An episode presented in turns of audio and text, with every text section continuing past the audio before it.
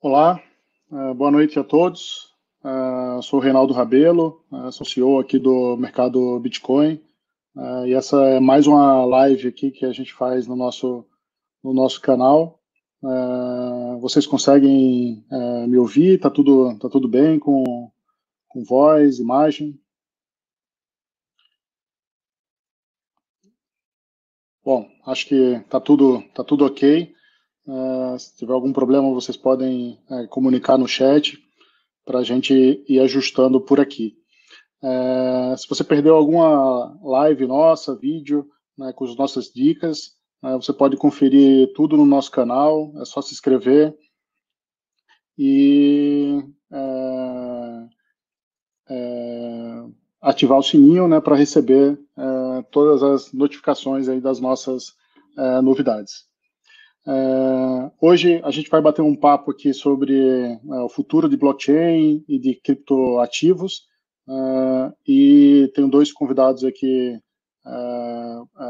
que entendem bastante né, desse, desse mercado de blockchain e cripto.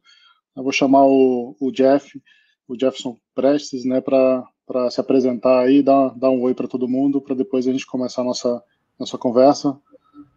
Jeff, tudo bem? Tudo bom? Oi, Reinaldo. Olá, pessoal que está assistindo a gente.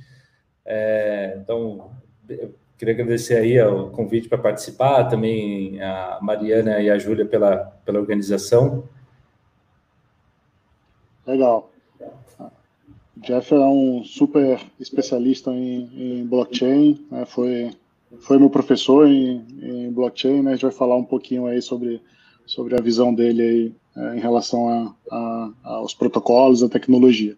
É, também vamos ter aqui o, o Gustavo Cunha, é, que é economista, né, atuou é, mais de 20 anos é, no mercado é, tradicional e hoje tem dado um bom tempo aí a, a inovação né, e, impacto de blockchain cripto né, no, no mercado.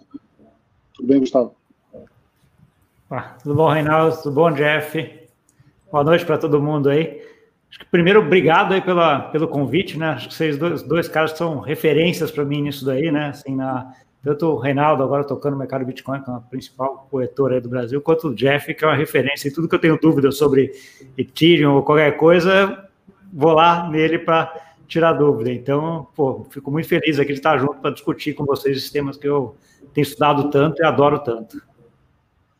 Legal. É, a gente acaba falando né, bastante, né, principalmente a gente do mercado Bitcoin, né, sobre criptomoedas é, como um ativo de, de investimento né, alternativo, é, mas é, é hoje é, o Bitcoin, como as outras criptomoedas que surgiram, né, abriram um mercado muito mais amplo do que, do que isso. Né. hoje, muitas empresas, até fora do mercado uh, financeiro, né, tem, tem estudado, né, investido, dedicado tempo uh, para descobrir né, aplicações uh, usando os protocolos. Né. Como que vocês veem né, esse, esse desenvolvimento né, da, da tecnologia, tanto para o mercado de investimento, né, como para o mercado financeiro, mas também para outros, outros mercados? Quer começar, Jeff? Tá bom. É... Eu acredito que hoje, nesse, no mercado de ativos alternativos, você tem que ter a junção de tecnologia e negócios. Então, ele tem que fazer sentido do ponto de vista tecnológico, ele tem que ter uma tecnologia robusta por trás, e ele também precisa é, fazer sentido economicamente, ou seja, você precisa, as pessoas precisam ganhar né, na, no, no final da história. Então, eu acho que vejo uma separação mais. Então, no, no outro dia, estava num outro cenário que eu estava mentorando um grupo, onde o pessoal tinha as ideias, então, por um lado, tinha uma ideia, mas olha, isso aqui tecnicamente não, não dá, não, não encaixa, não tem como. E ao mesmo tempo, depois, ah, tem essa solução tecnológica. Só que aí, quando fazia os cálculos econômicos, é, mas aí não tem lucro, não tem uma vantagem financeira. Então, eu vejo que os, esse é o desafio e, esse, e esses serão os ativos acho que é, modernos, né? O, todo ativo vai ter um, vai ter essa junção tecnologia e economia. É, não, eu concordo assim plenamente, Jeff. O jeito que eu vejo isso aqui, Jeff, nada é meio assim, é um, é um desenvolvimento, né? Então a gente tem o mercado financeiro desenvolvendo bastante aí, uh, e veio aí veio a ideia de utilizar a tecnologia que estava por trás do Bitcoin, vai blockchain ou DLT, meio numa ideia de tentar conter custos, que foi a primeira ideia que começou o mercado financeiro a olhar como utilizar o blockchain, como você deixar o negócio, o processo melhor, mais fácil e tal, né? E, a, e essa foi a primeira contato, eu acho, do mercado financeiro tradicional com essa nova tecnologia que e até tinha aquela discussão, a questão de alguns anos atrás, de que o mercado financeiro adorava blockchain, mas odiava Bitcoin, né? Aquele negócio que há pouco tempo atrás eh, você não podia entrar no banco e falar de Bitcoin, mas podia falar de blockchain. É uma coisa né, surreal para mim, mas ok. Ah, quando a gente, aí a gente vem desenvolvendo e que o mercado financeiro começou a ver é um pouco que a tecnologia do blockchain vem não só, eu acho, para conter custo, para diminuir, para deixar o negócio mais seguro, ela vem para facilitar a negociação também e, eventualmente, uma coisa que a gente já está vendo até um pouquinho mais para frente, desenvolver novos produtos que, dentro do mercado ah, tradicional, são muito mais complexos, ser feitos muito mais difíceis. É, e aí vem uma onda inteira aí de, de, junto com uma onda de digitalização do dinheiro, né? Acho que a gente vai tocar um pouquinho depois em stablecoin, um pouco disso, né? Mas acho que é uma das aplicações do blockchain, do blockchain, vem aí nessa ideia também de digitalização do, do dinheiro. Uma das preocupações que eu tenho nos projetos que eu, que eu vejo, que eu falo, é sempre assim: você está movendo, olhando o mundo regulado, o mundo tradicional, financeiro, uma inovação, né, com uma tecnologia nova. E essa junção aqui, obviamente, tem vários pontos aqui de, de atrito, vamos dizer assim, né? Pontos onde você tem que encaixar muito bem. E aí, para mim, é onde, onde é, são as dificuldades e, e é onde está o fascínio do blockchain, né? E como é que você consegue utilizar a tecnologia nova para juntar com esse mundo tradicional, né? Mas aí um ponto que eu queria só é, colocar, um, um, adendo, que eu tenho lido tipo, até é, ultimamente a, regulações, né, algumas instruções dos reguladores aqui do Brasil, e, e para minha surpresa, é, muitas das coisas que estão lá é, são totalmente compatíveis com, com o blockchain, com o Ethereum. Não, não tem nada, tem algumas, muitos aspectos que não, pelo contrário, acho que aquilo se encaixa perfeitamente até no, nas instruções do regulador. É, né, porque não, não vejo hoje uma tecnologia melhor para escrituração e transparência, né, tudo que a, é, a favor do investidor, é, que o, o, por exemplo, um blockchain como o Ethereum. Então, até acho que esse conflito, eu acho que existe muito é, e aí uma coisa que o Reinaldo, é, a gente trabalhando junto no mercado Bitcoin e, ele vem trazendo isso, essa questão de construir pontos. Espera aí, será que tem mesmo conflito? Acho que essa, essa é uma pergunta que a gente se faz muito dentro da, da, da, da empresa e quando a gente chega e olha, peraí, vamos ler? É, não tem conflito não, eu acho que se integra. Então, é, essas pontos são é, perfeitamente possíveis e, e dá para se construir, aí, como você falou, desenvolver novos negócios que não, não não fere regulação. É, acho que tem um ponto, né, Jeff, que a gente acaba até conversando bastante, né, que é o, o uso do, do Ethereum, né, para construir uma governança é, completa, né, para qualquer é, utilidade, né, você pode construir é, uma governança, regras de aprovação, né, regras de acesso à informação em algumas camadas. Né, acho que é, é, essa junção, né, como você falou, né, da, da, necessidade, da aplicação né, com a tecnologia, né, ela acaba expandindo né, as possibilidades de, de, de, de uso. Né. Acho que é, o ponto da governança, né, para mim, nessas interações é, com, com especialistas na tecnologia, né, tem ajudado a ampliar essa, essa visão. Né? Acho que no processo de tokenização, né, a gente tem é, é, acompanhado né, o desenvolvimento do mercado nesse sentido. Né? No início, uh, o token era um produto é, primário né, do, da, da rede Ethereum, é, que as pessoas usaram é, muito, de uma forma muito simplista né, para fazer captação nos, nos ICOs. Né, mas hoje a gente vê já muitos usos é, relacionados à governança em security tokens, em utility tokens, em non-security tokens, que é o que a gente tem construído é, dentro de casa. É, e aí, o, o, Gustavo, como, como vem né, do, do mercado financeiro tradicional né, e conhece bastante, né, o funcionamento, é, é, acho que sabe é, muito bem né, como que o funcionamento das regras né, é, de operação está sempre baseado em alguma governança, né, principalmente de, de concessão, aprovação e decisão. Né? O que, que você acha que dá para dá aproveitar né, nessa dinâmica de uso da nova tecnologia?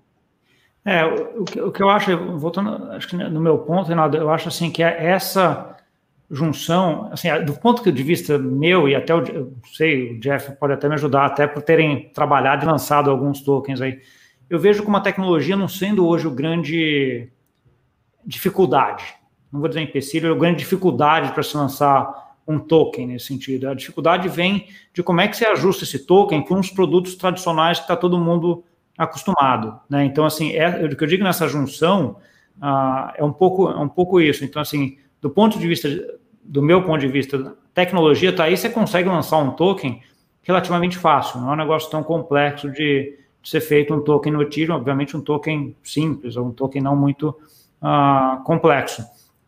O problema é a hora que você lança isso daí, e aí você vai lançar para quê? Ah, você vai lançar, por exemplo, um token para investimentos. Né? Então, assim, você vai lançar um token para investimento, você tem uma regulação inteira em cima de, de investimentos que você tem que ajustar, né? Que você tem que arrumar. Então, assim, aí que eu acho que é, que é onde estão os pontos de, de discussão.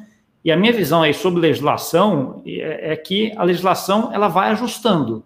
É aquele ponto que vocês comentaram. A legislação está aí e eu vejo a legislação, para mim, o papel até de advogados nesse, todo esse, na, nesse papel, como sendo um papel importantíssimo, porque assim, se a sociedade quer evoluir, a sociedade quer utilizar e aquela tecnologia é muito bom para todos, a parte da, da regulação tem que vir junto. Né? Obviamente, é, o ideal é que venha junto mesmo, né? no mesmo timing. A gente sabe que por razões institucionais esse negócio às vezes demora um pouquinho, um pouquinho mais, né? Mas assim, eu, é assim que eu vejo. Então, a, a tecnologia para mim, eu acho que já, hoje ela já está madura o suficiente uh, para que dê para confiar na, em, em, emitir um token. É, o problema é que a hora que a gente vê a legislação, a legislação está vindo ainda se adaptando. E aí você tem vários pontos que podem ser pontos de conflito e, eventualmente, é o que o Jeff falou, podem ser que não. Você olha a legislação e fala assim, opa, isso aqui dá para enquadrar. E aí você faz um negócio enquadrado, que é um pouco da, da, da, conversa que a gente já teve lá, Reinaldo, falando sobre os tokens de consórcio que vocês lançaram. Né? Então, assim, vocês viram, está totalmente comply, totalmente em linha com a legislação, tudo ok, a legislação permitia, está feito, está tudo certinho, está tudo ah, perfeito. Né? Mas, obviamente, tem alguns casos de, uh, de, uso ainda que você vai ter que fazer, e a hora que você olha a legislação, você fala assim, opa, isso aqui fica meio quadrado, né? aquele negócio que não cai bem, e aí você vai ajustando e falando com o regulador para ajustar a, a, a, legislação. É assim que eu vejo essa parte de, de tokenização de modo geral. Tokenização, para mim, e aí eu vejo, eu vejo por segmentos de mercado, né? Quando você vê tokenização, o que, que você tem que, assim, o grande segmento de mercado onde está mais da metade do que está a poupança do mundo hoje é o segmento imobiliário. Né? Então, assim, eu acho que é esse a tokenização, a hora que começar a chegar e já está vindo, já tem alguns, alguns projetos que, que eu tenho visto aí andando, que vão chegar ou estão chegando, uh, é um mercado gigante, é o maior do mundo. Então, assim, a hora que você começar a tokenizar esse mercado, primeiro que você tem muito dinheiro, aí você tem muitos incentivos e muita gente uh, querendo, uh, e, e tem muita gente investindo nisso. Então, aí aí que eu acho que aí o negócio vai estar tá andando de vento em popa, né? Então, é assim, é assim que eu vejo. Por enquanto eu vejo assim, tá todo mundo querendo chegar lá e chegando, mas indo na parte que a legislação permite, ajusta, e a legislação está vindo do outro lado e vamos todo mundo andando até que encontra e vai estar tá tudo tokenizado, vamos dizer assim. É muito mais eficiente, né? Então, assim, acho que a gente concorda que já mexeu com isso. Você comprar um token hoje é muito mais eficiente do que você fazer um investimento no mercado ah, tradicional por N razões que a gente pode discutir aqui, pode passar a noite aqui discutindo as razões por que é mais eficiente, mas assim, é muito mais eficiente, é muito mais fácil, é, assim, é, é um negócio de louco. Eu dou um exemplo que eu sempre dou, só para fechar, porque senão eu acabo falando demais aqui, que eu adoro falar, eu já passo o voto para vocês. Eu lembro quando eu, quando eu, a primeira vez que eu olhei essa, essa tecnologia foi naquela onda dos ICOs lá em, em 2017, né, que eu comecei a dar uma olhada, e eu era investidor anjo de alguns, da faculdade que eu fiz lá tal, e estava lá no grupo de anjos, e aí investidor anjo é aquele negócio, você tem que investir um valor fixo, ah, relativamente alto por por cada startup e tinha que ficar dois anos esperando, porque se ficar dois anos sem liquidez, aí eu falaram de um ICO, comecei a dar uma olhada, falei, pô, isso parece interessante, é fácil. Pô, o negócio funciona, é uma pessoa, é confiável. Aí fiz toda a lição de casa, porque naquela época teve muito ICO que foi, que, que foi ruim, né, no caso. Mas esse efetivamente existiu, era uma coisa boa, etc. E era uma empresa, uma startup que estava sendo lançada na China.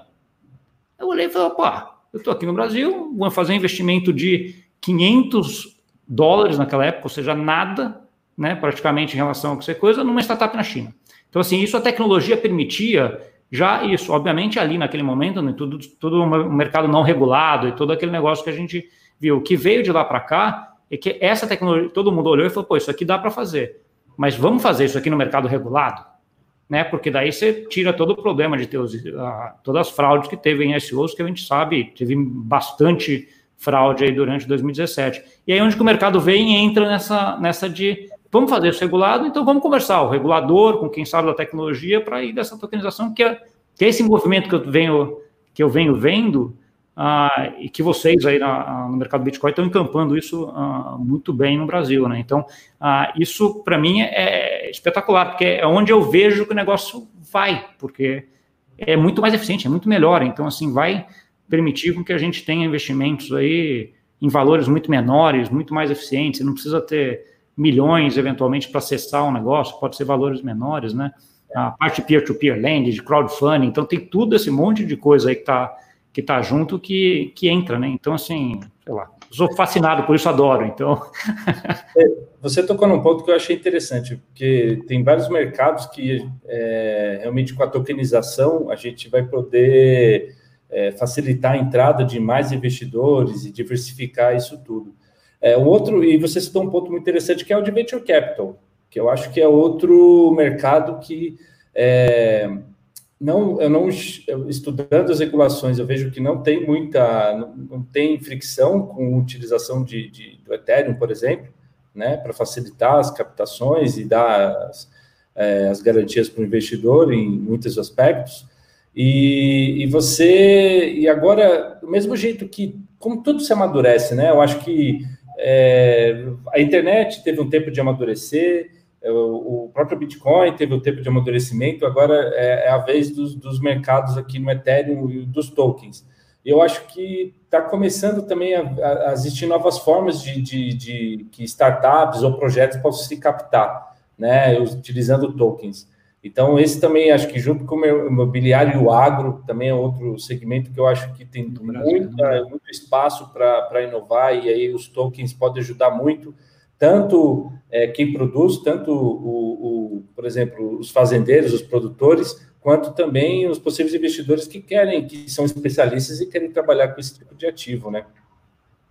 É, e acho que é interessante nesse né, ponto né, do, das oportunidades e da, e da e da é, colocação né, de que a regulação vem, vem depois para ajustar, né, que a gente tem visto, né, acompanha é, muito de perto né, o movimento de Banco Central e CVM, é, e, quando, e quando se fala né, que é, exchange ou que cripto não é regulado, é porque olha-se para a CVM e Banco Central achando que eles têm que regular, é, não necessariamente, né, nem todos os investimentos são regulados por Banco Central e CVM, Uh, e lá fora, né, nos Estados Unidos, uh, o Banco Central e a CVM americanas não regulam né, as exchanges de cripto.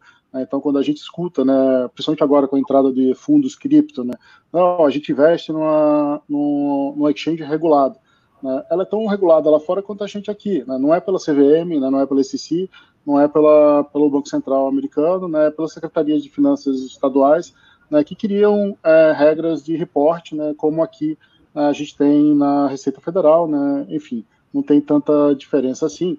Mas mesmo o CVM e o Banco Central, dentro dos seus é, espaços né, de inovação, né, seja no Lab né, é da, da, CVM, no LIFT, no Banco Central, a gente vê né, é, iniciativas de tokenização, por exemplo, chegando lá. Né? Então, é, é nessa última rodada, por exemplo, do Lift, é, chegou é, é um projeto né, de levar para o blockchain precatórios, né, que foi um, uma tokenização que a gente fez em junho do ano passado.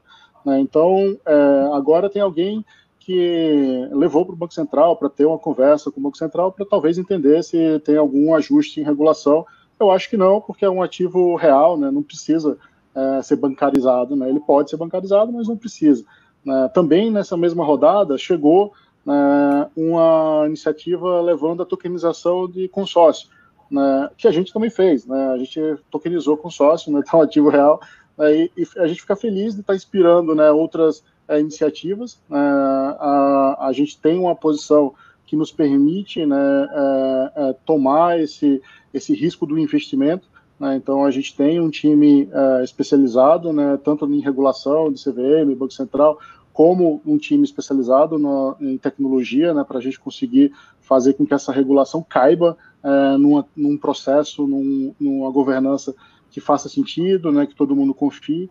Né, então, é, é, acho que esse movimento ele é, ele é, ele é, ele é tão simples quanto isso, né? O, a regulação, os ajustes, né, dos costumes, eles chegam depois, assim como chegaram depois, alguns às vezes nem chegaram, né? A regulação para Uber, Airbnb, né, essas coisas que não existiam uh, no passado. Né? Então, imagina se todo mundo parasse para usar o Uber só quando né, os governos do mundo inteiro chegassem num acordo sobre como o Uber deveria funcionar. Não faz sentido.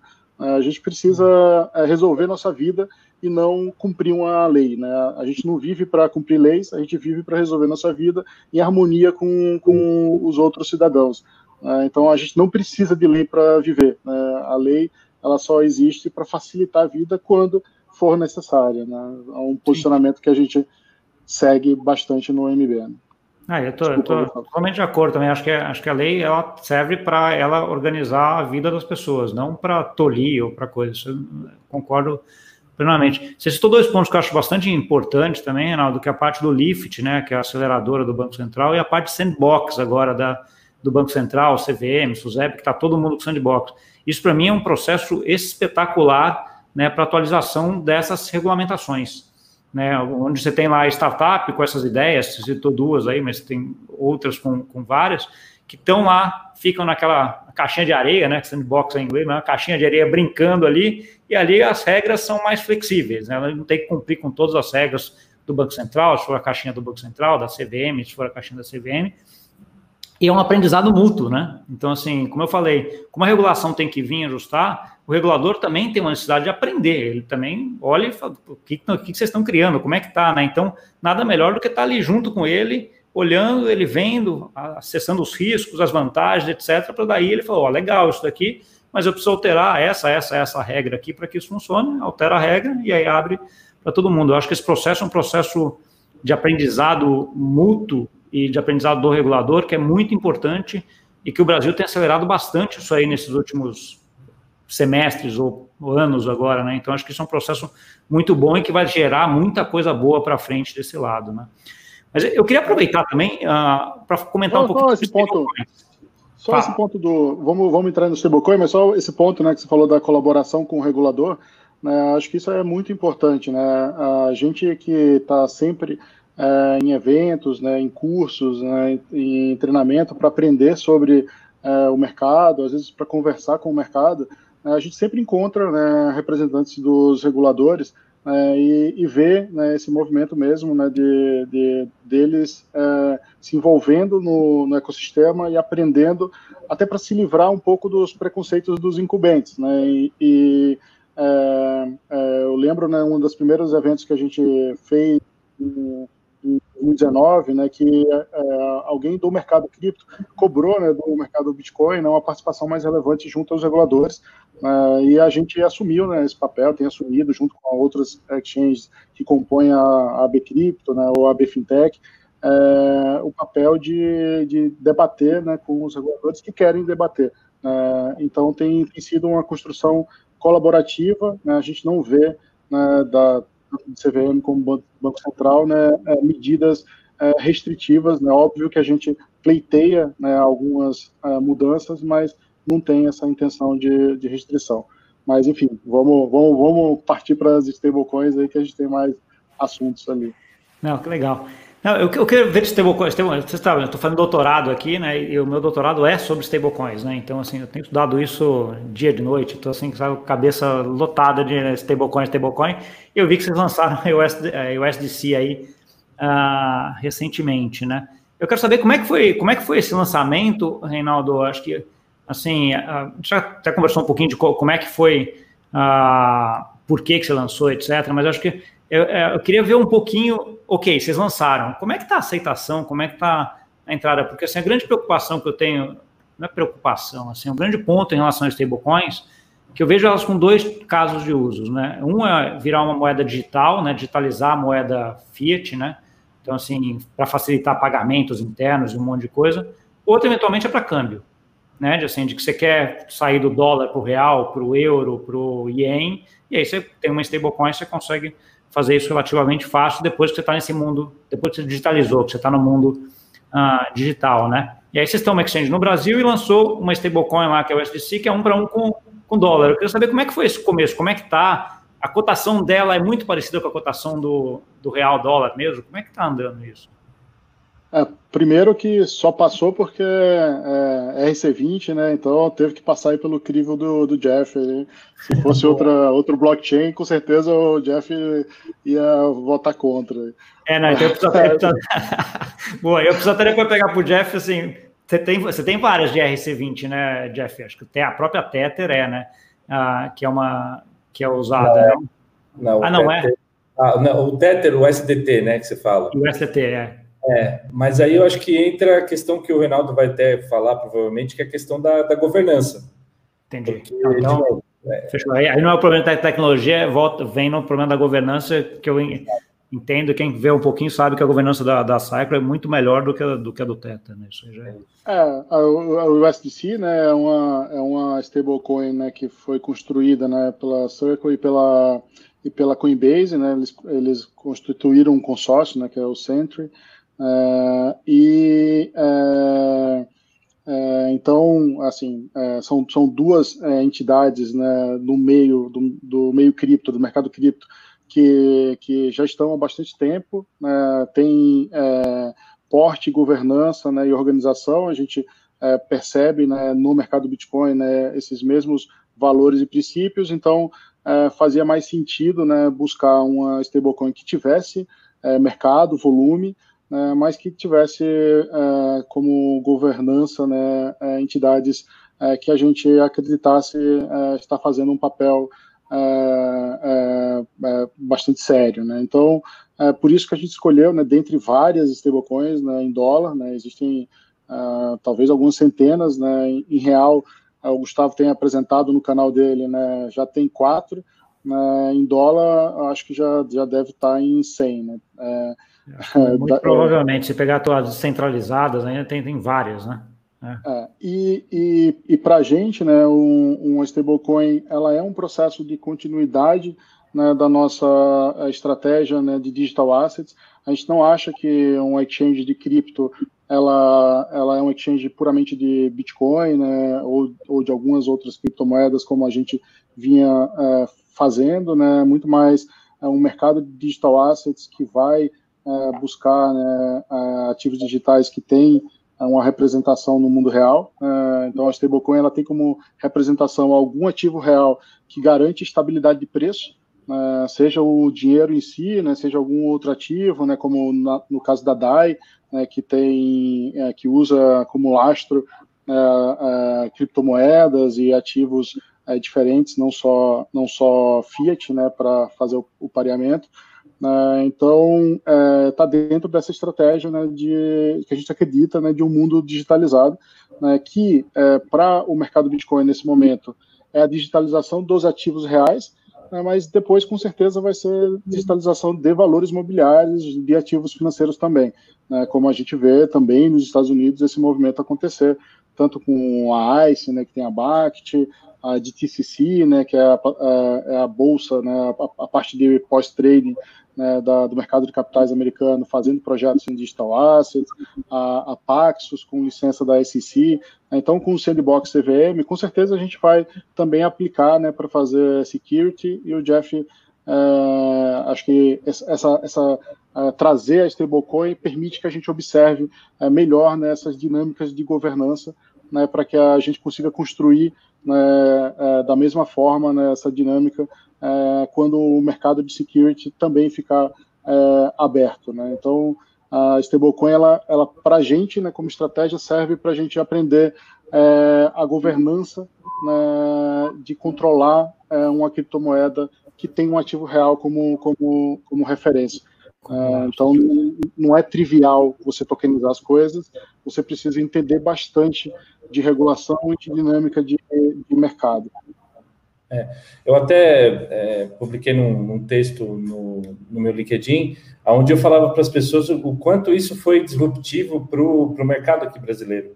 É, porque muitas coisas que a gente, é, que eu trabalhava com os alunos na universidade, é, aqui na PUC, com grande maioria advogados, então, assim, a gente sempre esbarrava na questão da moeda, porque você estava trabalhando com o Ether, mas é, tinha toda a volatilidade. E, e, havia muitas situações que, que eles, como advogados, poxa, aqui o, o, smart contract seria perfeito, resolveria esse problema, esse problema de clientes, situações reais de negócio. E que agora, com essa com a stablecoin, é uma ferramenta que é, mais negócios poderão ser gerados. Então, eu acho que câmbio, como você citou, é, e a própria questão de para poder me resguardar de uma, uma variação, isso são dois pontos. Mas muitos outros negócios podem surgir, né? Muitas outras coisas podem, agora com a stablecoin, você pode criar. E, e, e, aí você, e aí, lógico, né? Quando você tem uma liquidez, né? Igual ao SDC, uma, uma liquidez mundial, e mesmo aqui no Brasil, essa citação boa que a gente está tá verificando no mercado, é, trazendo essa, né, ou seja, você pode fazer negócio, você pode criar, como você falou, um contrato de peer-to-peer, é, de, de empréstimo é, entre particulares e usar um, uma stablecoin, você vai ter aquela segurança. Então, isso é, é possível. Né? Então, isso, ou seja, a partir dali, é, essa é a base que, que, que tá, vai permitir surgir novas coisas. É, não, eu, eu vejo, agregando um pouco nesse ponto, assim, eu, eu vejo a parte de stablecoin também, assim, a, tecnologia do Bitcoin para uma pessoa que não entende muito é um pouco complicado de entender, né? Chave pública, chave privada, todo aquele, aquele negócio que a gente já sabe, que a gente para a gente já está acostumado tal, mas eu dou aula, o Jeff dá aula também, sabe que esse, esse, conceito às vezes não é tão fácil de ser, de ser explicado. Né? Você, e aí você junta isso uma volatilidade do ativo, né? O Bitcoin, o Ether, qualquer um dele tem, é mais um, uma complicação. Quando a gente vai para stablecoin, talvez seja a forma de as pessoas conseguirem entender essa tecnologia, como é que funciona, no mundo estável, né? No dólar, um para um, no real, um para um, etc. Então, acho que tem, ele tem um poder muito grande no sentido de popularização da, da tecnologia, porque a partir do princípio que você aprende e vê, você vê que, pô, isso aqui não é um, não é um bicho papão, não é um negócio difícil, é, é fácil, e aí, aí abre um espaço enorme, né? É.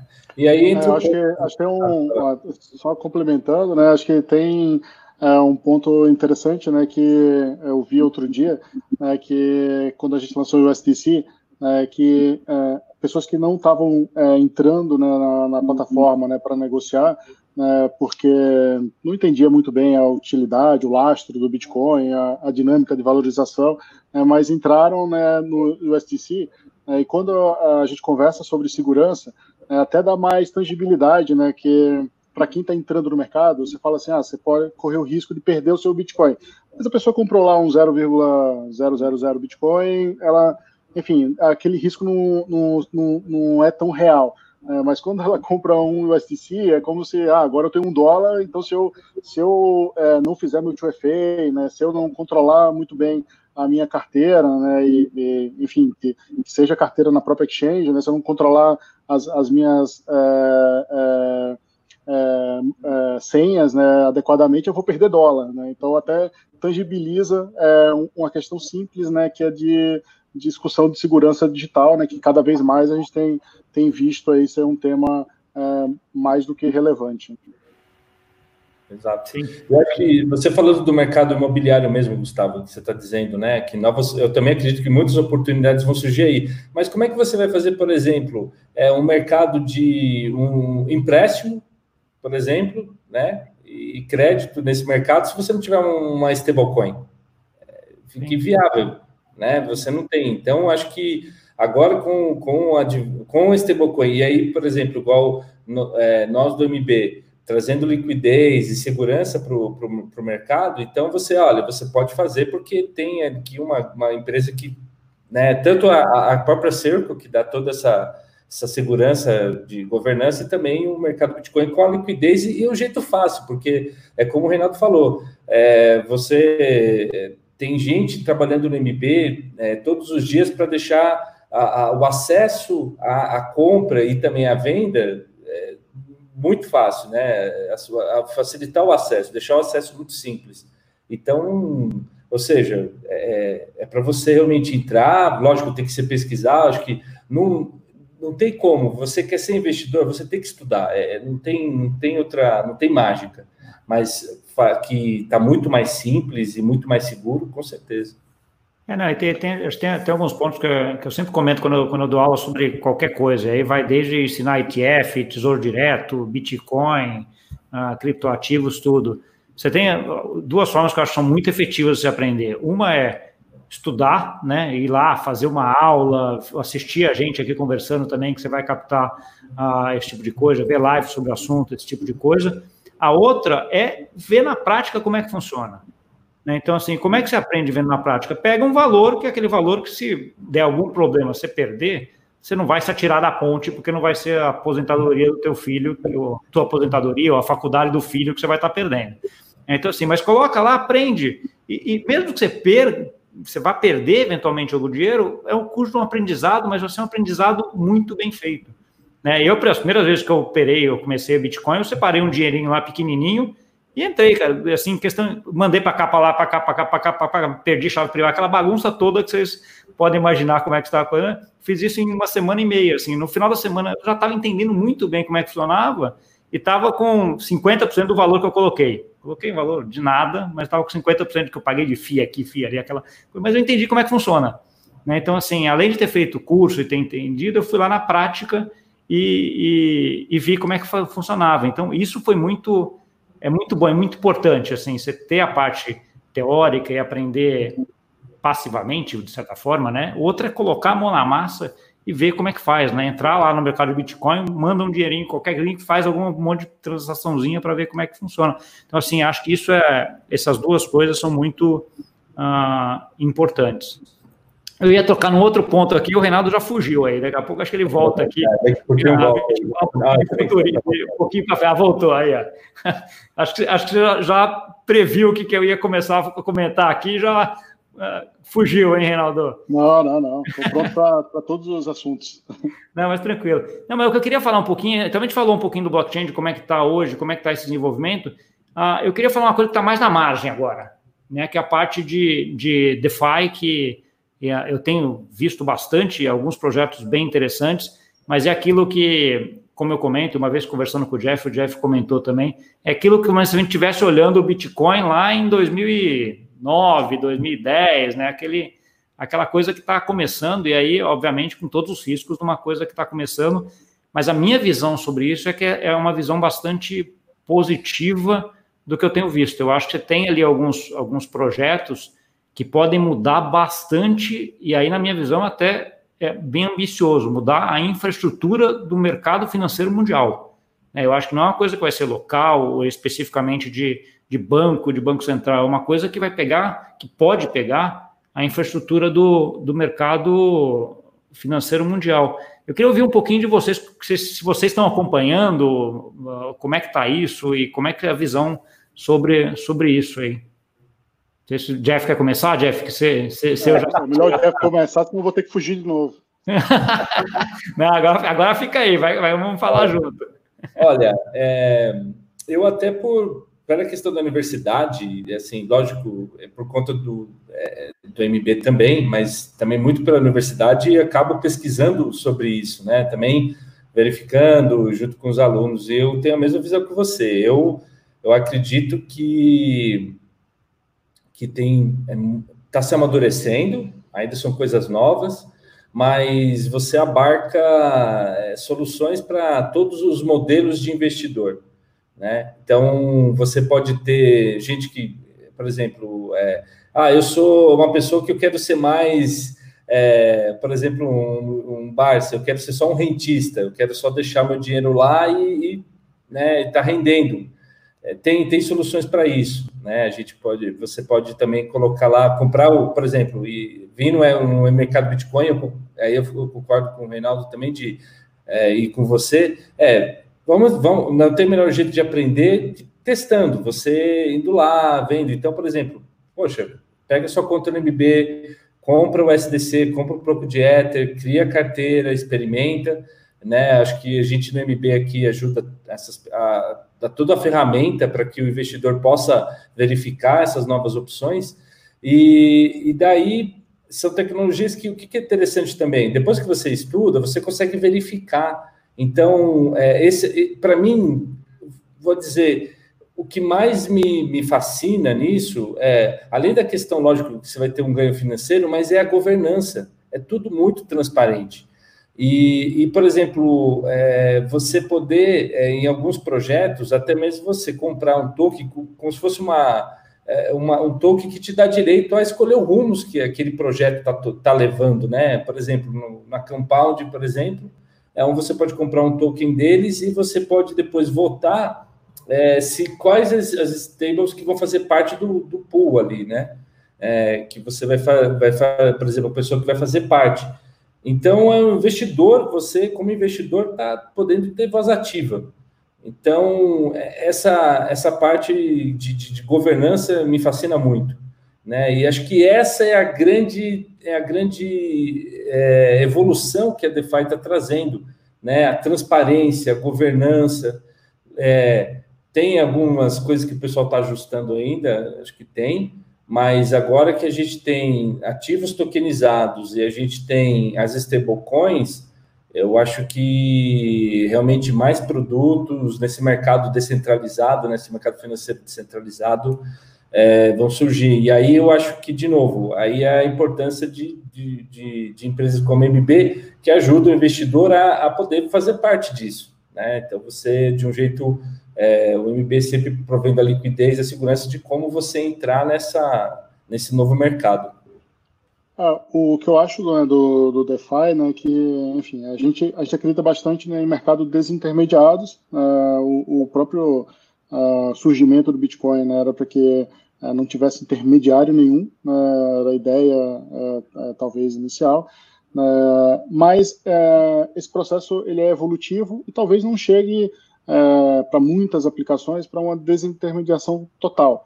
É, então, é, pode ser que em algumas aplicações é, funcione a desintermediação total. É, eu vi né, notícias né, de alguns bancos, por exemplo, é, fechando operações de derivativo usando blockchain, né, sem precisar de um intermediário, né, fazendo operação peer-to-peer -peer entre bancos. Né. então, para casos como esse, que você tem estrutura, é, que permite você ter conhecimento é, profundo né, da, da, tecnologia, do funcionamento do, do protocolo. É, é talvez você tenha uma desintermediação total, mas eu acho que é importante né, ter essas provocações, porque se ela não for total, pelo menos você reduz intermediários. Né? Quando a gente faz o processo de tokenização, né, já é um, uma proposta de redução de alguns desses intermediários que normalmente surgem quando a gente quer comprar alguma coisa, né, quando a gente quer investir em alguma coisa. Né, e a gente tem vivido esse processo não só aqui em cripto, né, não só em, é, usando blockchain, não só para investimento. É, quando a gente consegue né, é, reservar uma casa usando o Airbnb, né, tipo, eu desintermediei um monte de gente né, que muitas vezes estava ali é, arbitrando né, em cima do, do meu desconhecimento de quanto, quanto, como que eu reservo um hotel, como que eu reservo uma casa, né, e você tem hoje uma plataforma que você confia na plataforma né, e, e, executa ali a sua necessidade de reservar um lugar para ficar. Né. Então, para investimento, eu acho que a gente vai ter é, esse processo. Né? Hoje, quando você vai investir no mercado de capitais tradicional, por exemplo, você não vê, né, mas você tem ali uma dezena de intermediários que está é, consumindo um pedaço do seu retorno, né, porque ninguém trabalha né, de graça, está né, executando uma função que a regulação exige, né, e está é, tirando um pedaço do seu retorno.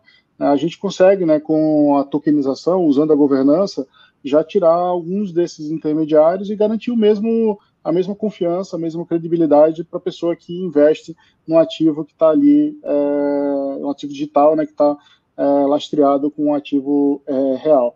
Então, acho que o, DeFi é, é uma provocação é, importante né, para você construir né, instrumentos é, financeiros que você quer, né, como, como o Jeff colocou, né, você consegue definir qual é a sua estratégia, qual a sua necessidade, né, e tentar fazer com que aquele instrumento é, opere em seu favor, né, é, mas ainda a gente tem aí, é, acho que muita estrada pela frente, né, até a gente ter é, sistemas totalmente descentralizados, até exchanges descentralizadas, né, acho que a gente tem, tem ainda tem ainda bom, um bom tempo aí de, é, de, de, até, de erros.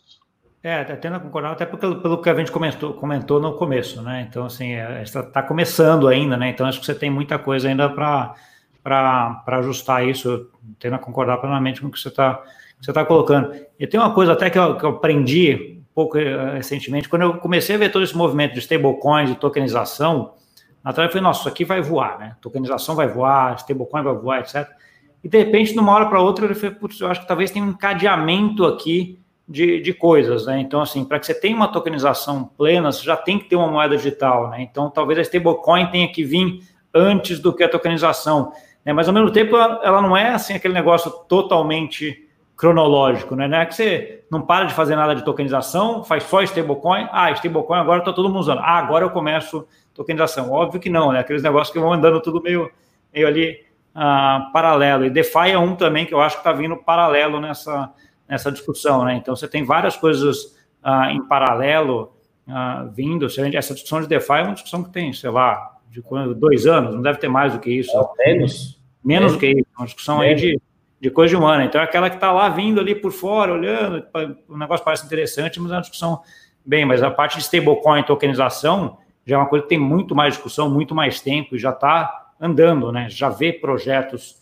bem interessantes, com volume, com regulamentação, já tá, o negócio já está mais, mais robusto. Então, é um pouquinho ah, essa, essa corrida. Mas acho que a gente precisa dar uma olhada em pergunta. Não sei se ele nem falou nada se a gente ia fazer, mas acho que já estamos já estamos aqui um tempo, senão a gente fica falando não responde pergunta nenhuma né, de ninguém, né? É... É, eu estava dando uma olhada aqui nas, nas perguntas, né? Acaba que, enfim, o tema, o tema sempre, como, como tem o mercado Bitcoin aqui, né? Acaba indo para para as negociações, né? A gente tem muito é, material aqui no, no nosso canal, né, é, do time, né, de negociação falando, né, sobre, é, enfim, como como é, negociar, né, com recomendações até de cuidados, né, com, com, com a operação, né? A gente está falando aqui de investimento em um mercado extremamente volátil, né? Então é muito importante uh, uh, entender né, o funcionamento desse mercado antes de uh, sair fazendo um investimento relevante. Mas uma, uma pergunta que eu tinha visto aqui, não estou achando mais exatamente ela, para mencionar quem perguntou, era sobre o token de precatório, se por acaso né, houver a perda da, da, da chave, né, se alguém transferir o token para sua wallet, perder a chave, é um, o, o, token é um criptoativo, né, como, como até a Júlia recuperou aqui, uh, do Leonardo, uh, o que acontece perder um token né, de precatório, né, um, que é non-security né, na nossa visão, se ele estiver fora da, da plataforma, né, não tem como, como recuperar, né, ele é um criptoativo como, como outro qualquer. Né. Em relação a a, a, a KYC, né, ao Know Your Client, né, o mercado Bitcoin ele, ele faz né, o cadastro de todos os clientes, sempre fez, desde 2013. Né, os fundadores do mercado Bitcoin fizeram essa opção lá atrás né, de, de entender né, a plataforma de intermediação como um complemento do mercado financeiro tradicional. Então, para comprar é, tokens de precatórios também, né, esse é um criptoativo como um outro qualquer, Uh, e, uh, enfim, acho que é, é, respondi as duas, as duas perguntas aqui que tinha achado é, interessante. Então, se você vai fazer o, o wallet out, né, se você vai resgatar cripto da plataforma para uma é, carteira sua, né, é muito importante que você domine essa operação, né, porque ela, ela exige cuidado, né, na, tanto na, na colocação né, do, do endereço é, como na, na guarda da, das senhas, porque senão é, os criptoativos são, são perdidos. Né, isso que acontece com o Bitcoin também acontece com, com o USDC né, e com os tokens de precatório de consórcio. Entendi. Eu estava dando uma olhada nas perguntas aqui também agora. Né? Tem uma que acho que é bem interessante que pergunta aqui, uma das últimas, até perguntando uh, do Orlando aqui quais são as diferenças entre tokenização e uh, stablecoin. E acho que ele já endereça uma pergunta que tinha um pouco para cima de por que, que o SDC caiu ou subiu. Né? Então, assim, que teve uma queda grande esses últimos, esses últimos dias aí. Né? Eu vejo assim, para mim, a parte stablecoin é, uma, é, um, é, ela é um tipo de tokenização. Né? Então, assim, a tokenização, quando a gente fala tokenização, é criar um ativo digital que representa um ativo financeiro, um ativo real, alguma coisa assim. Né? Jeff, me, me corrija aí se, se não foi exatamente é, essa. É, porque no fundo a gente aí vai para quem está assistindo a gente. O que, que, que, é um token? É uma ficha. É, eu gosto muito do, o Safiri sempre faz isso. É uma ficha de é igual a ficha de quermesse. Você vai lá na ficha de quermesse, ou tem algumas quermesses que você vai no caixa, dá 20 reais, ela vai te dar a fichinha que vale 20 reais dentro da festa. Comprar uma representa Fogasa. O token é a mesma coisa, é representação de algo no Ethereum, no, no blockchain do Ethereum. Então, isso é, é, um token. Então, acho que isso ajuda muito a entender. Então, por exemplo, é, você foi perfeito, Gustavo, quando você falou que uma stablecoin ela é, ele é uma, a tokenização no caso do dólar. Então, o que, que acontece? A, a Circle tem aqueles milhões de dólares guardados, auditados, etc. E aí ele emite um token que representa aquele dólar que ela tem guardado. Mas é, é só é a representação. É, então, ou seja, uma stablecoin é uma tokenização de um, de um dólar, no caso. De um né? dólar, no caso seco. É, não, e aí flutua, e aí flutua que nem o câmbio do dólar real. Né? Então, assim, como a gente vê o câmbio caindo aí bastante aí para até 4,90 agora recentemente, vindo lá de 5 e tralalá, né? A gente até, até é bom esquecer o valor que estava, que estava tão alto.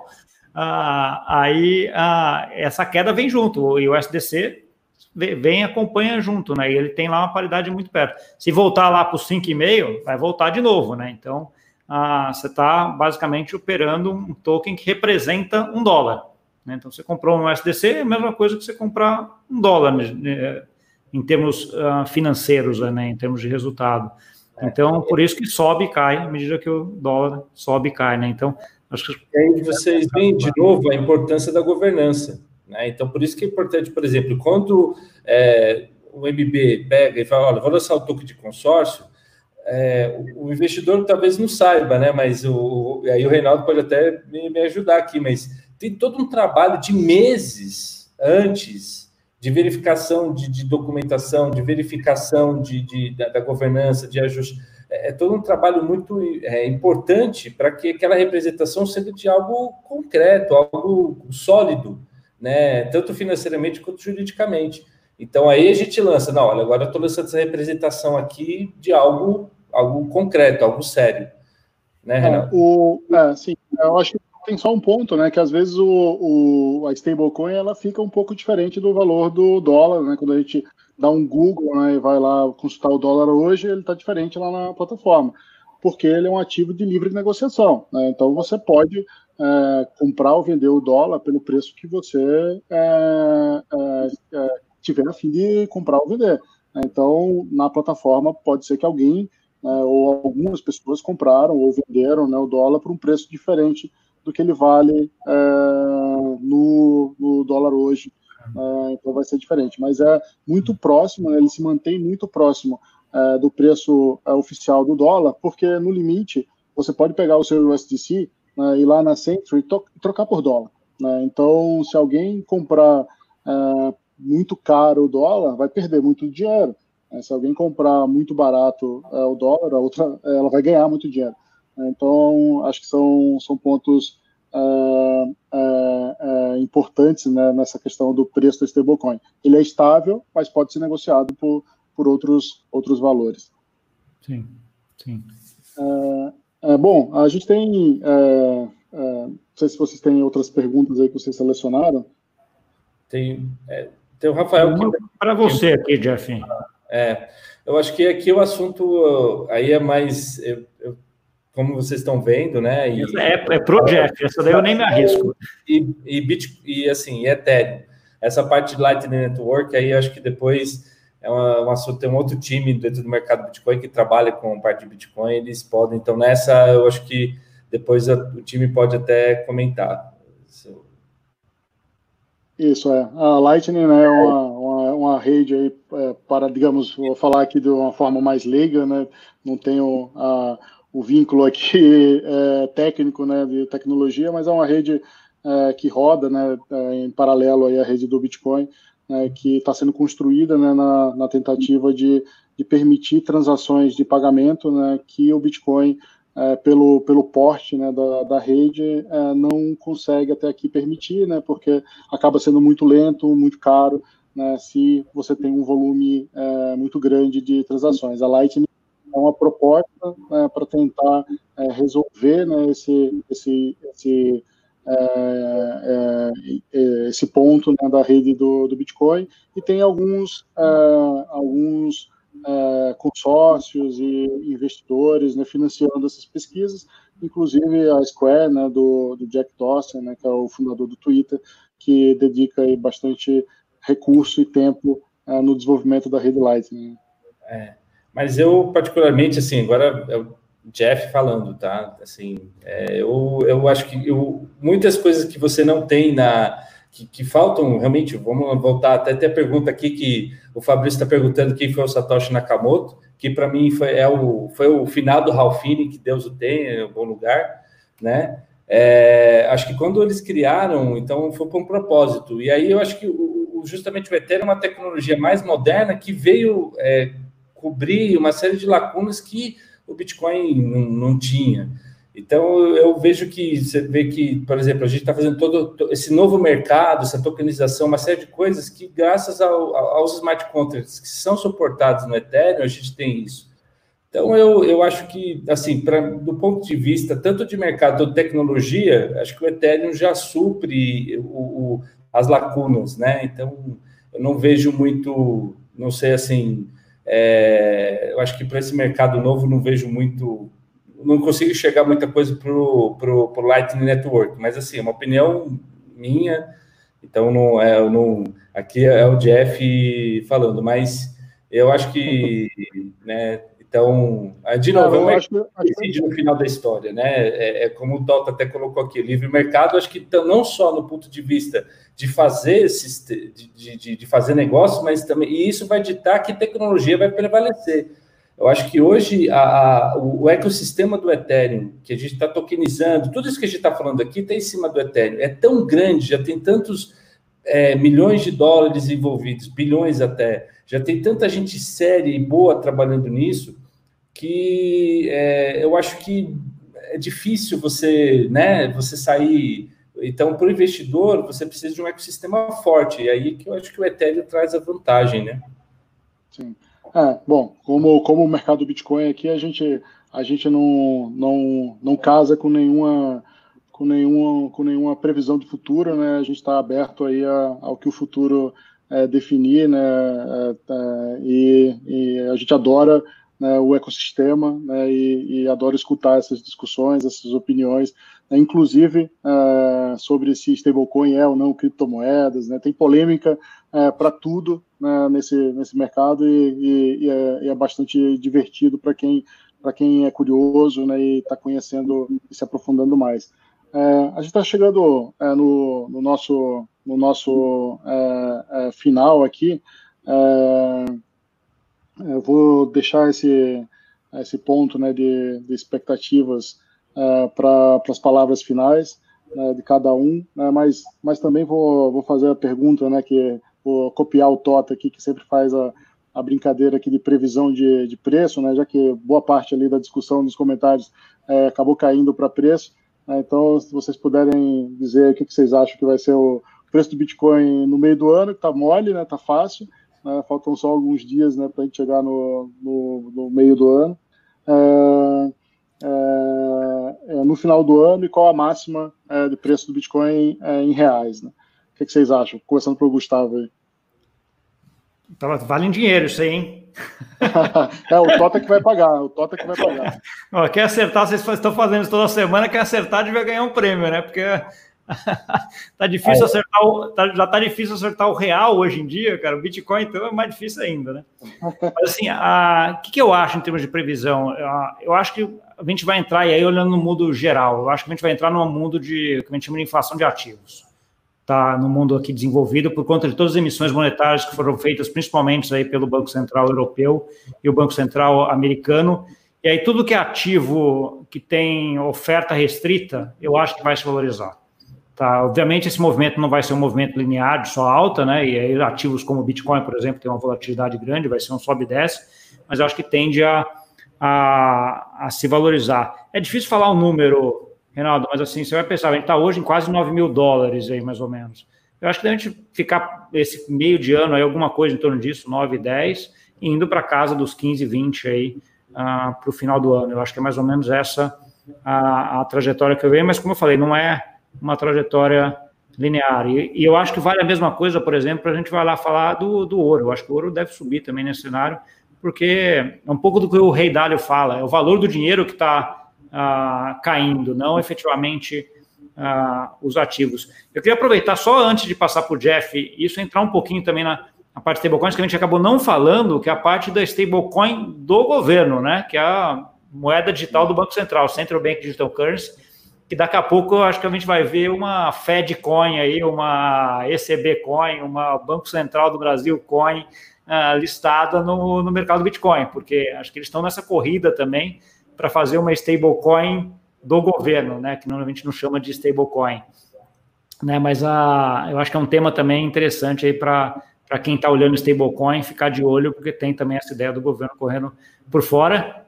E vai lá agora, Jeff, você que diz aí. Bom, eu não, não posso contrariar meus princípios, então eu, posso pensar no preço do Ethereum, né, do Ether, né, porque eu acredito na, em, em, ativos tokenizados. Então, assim, eu vou falar de coração, eu torço para o Ether cair para 100 dólares, porque vai permitir a gente fazer mais tokens, mais transações na rede, permitir disso. Então, essa é a minha, minha dica, torçam, porque aí a gente pode fazer mais negócios, mais, né, mais tokenizar mais coisas na rede do Ethereum. Então, essa é a minha coisa, minha previsão aí. É, eu, é, antes de, de, de, chutar a minha aqui, é, em relação ao stablecoin oficial, né, também, para mim, é, é, uma, é uma grande expectativa que eu tenho para o desenvolvimento né, desse mercado é, cripto. É, acho que a gente está vendo né, na China, eles já estão testando né, um stablecoin oficial deles né, em, em ambientes controlados é, e todos os bancos centrais do mundo inteiro né, têm discutido o tema.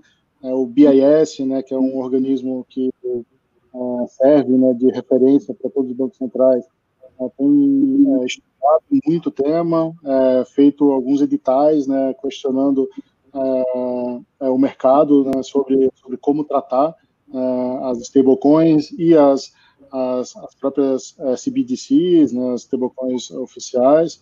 É, eles contrataram, né, até é, como líder né, do projeto, é, uma profissional, né, que é a Ace Circle, né, que é justamente é, a, a, a, quem construiu né, o USDC, que é esse stablecoin que a gente falou bastante aqui. Então, acho que a gente vai sim é, ter é, bastante discussão e evolução nesse mercado de, de stablecoin oficial.